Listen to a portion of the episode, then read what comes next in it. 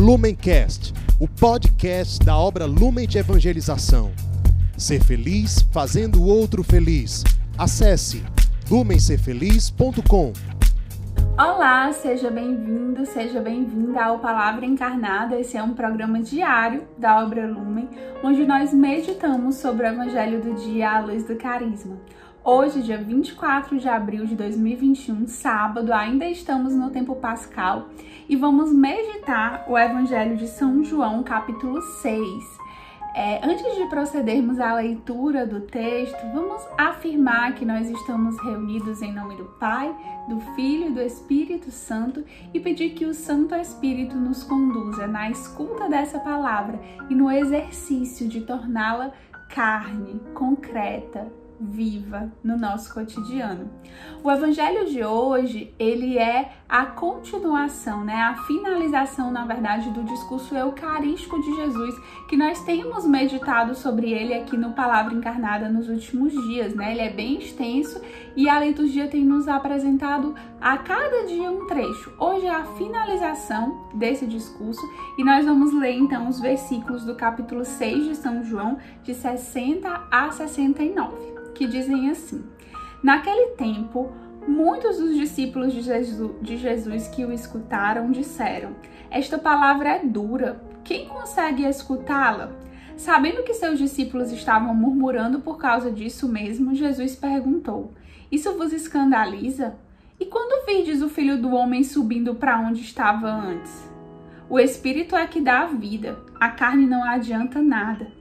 As palavras que vos falei são espírito e vida, mas entre vós há alguns que não creem. Jesus sabia desde o início quem eram os que não tinham fé e quem havia de entregá-lo. E acrescentou: É por isso que vos disse: ninguém pode vir a mim a não ser que lhe seja concedido pelo Pai. A partir daquele momento, muitos discípulos voltaram atrás e não andavam mais com ele. Então Jesus disse aos doze: Vós também vos quereis ir embora? Simão Pedro respondeu: A quem iremos, Senhor? Tu tens palavras de vida eterna. Nós cremos firmemente e reconhecemos que tu és o Santo de Deus. Palavra da salvação. Glória a vós, Senhor. Então, o evangelho de hoje nos coloca diante da necessidade de uma decisão, né? Jesus, ele estava no auge da sua vida pública, é importante a gente compreender cronologicamente o momento deste evangelho. Era a festa da Páscoa, ou seja, foi a Páscoa imediatamente antes da morte de Jesus, né? Ou seja, foi um ano antes da paixão de Cristo. Jesus já estava, né, há dois anos ali caminhando entre o povo, curando, fazendo milagres e uma grande multidão o seguia. Mas quando Jesus foi falar da Eucaristia, Jesus foi falar de coisas mais profundas, coisas que eram mais duras realmente de serem ouvidas, muitos desistiram. Né? Muitos deixaram de seguir Jesus. É, há, há uma expectativa de que esse tenha sido o tempo né, que Jesus perdeu mais assim seguidores, digamos, de uma vez só, né? Mais pessoas que o acompanhavam de uma vez só quando ele fez esse discurso, apesar de ser um discurso que nos fala da Eucaristia, né? Mas porque eram palavras mais duras que exigiam uma decisão de coração e muitas pessoas não estavam dispostas. E isso hoje nos faz pensar: por que que eu sigo Jesus? É? E a gente pode sim dizer que nós seguimos Jesus porque nós recebemos muito amor, porque ele nos curou, mas o nosso motivo não pode ser só pelo que a gente recebe, porque no dia que Jesus nos falar algo mais duro, no dia que Jesus nos exigir uma radicalidade de coração, e ele já exige hoje, no dia que a santidade nos custar, a gente pode desistir, igual essa multidão.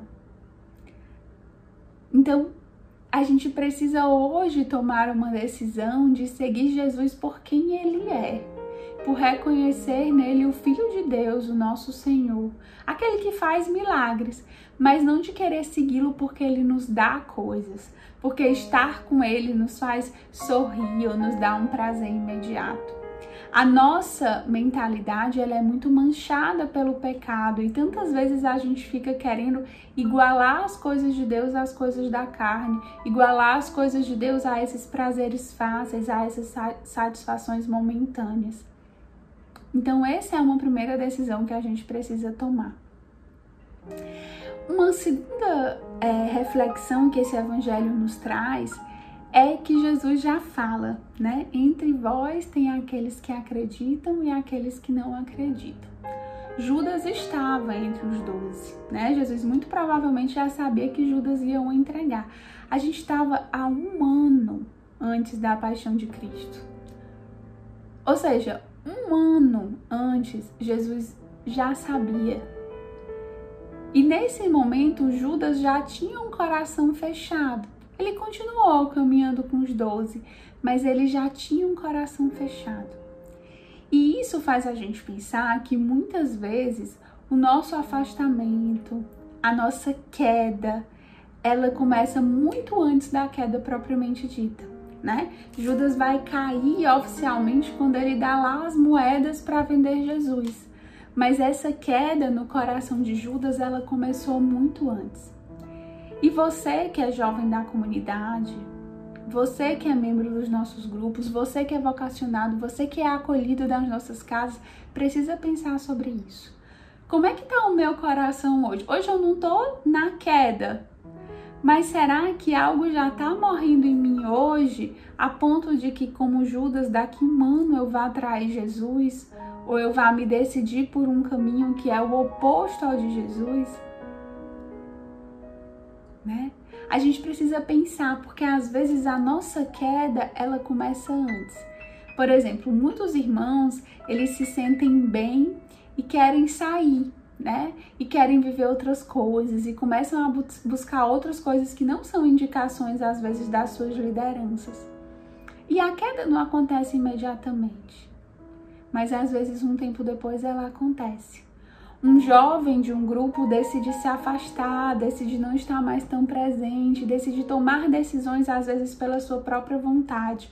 E a queda, né, o afastamento de Jesus, ele não acontece imediatamente, mas às vezes ele vai acontecer com o passar do tempo. E nós precisamos, meus irmãos, estar muito vigilantes. Mesmo nós que estamos de pé, precisamos estar vigilantes para que a gente não caia. Porque o nosso coração manchado pelo pecado, ele muito facilmente vai sendo seduzido para outras coisas. Às vezes coisas listas, coisas de trabalho, coisas da família, é, metas pessoais, mas ele vai sendo seduzido. E nós precisamos entender que as palavras de Jesus, elas são palavras sobre o espírito, não sobre a carne. Ou seja, o segmento de Jesus está numa decisão espiritual. E mesmo que nesse tempo de pandemia nós estejamos distantes fisicamente uns dos outros, nós não precisamos estar isolados de Cristo, estar isolados da igreja, estar isolados dessa fé e dessa dimensão espiritual que a igreja nos oferta pelas transmissões, pelas missas online, pela adoração online. Nós precisamos sim estar distantes dos nossos irmãos de comunidade, mas nós não precisamos anular a vivência da fraternidade. Nós podemos viver a fraternidade do modo que é possível e que é é, e que é bom e justo nos tempos de hoje. A gente é, pode estar tá passando por muitas dificuldades, pode estar tá morno, mas a gente não precisa passar por isso sozinho. A gente pode pedir socorro, a gente pode pedir ajuda e a gente pode não deixar que a situação chegue como chegou em Judas, que foi estourar um ano depois, sobre um processo que começou ali antes, uma perda de fé, uma mornidão. O alimento do Cristo é um alimento espiritual e não é o distanciamento físico que rouba de nós essa graça do alimento espiritual. Que as palavras do Senhor e o seu discurso eucarístico façam com que a força da Eucaristia, do Cristo feito alimento, nos alimente também nesse tempo. E se você precisa de ajuda, se você precisa de incentivos, se você precisa de apoio, conte com a comunidade, conte com os seus irmãos, conte com os recursos que hoje a igreja nos disponibiliza, né? De estarmos unidos, mesmo que virtualmente. Que a gente não fique isolado nesse tempo, mas que a gente se alimente sempre da palavra e da Eucaristia, que é o Cristo vivo que se oferta para nós. Que Deus nos abençoe. Lumencast, o podcast da obra Lumen de Evangelização. Ser feliz fazendo o outro feliz. Acesse lumencerfeliz.com.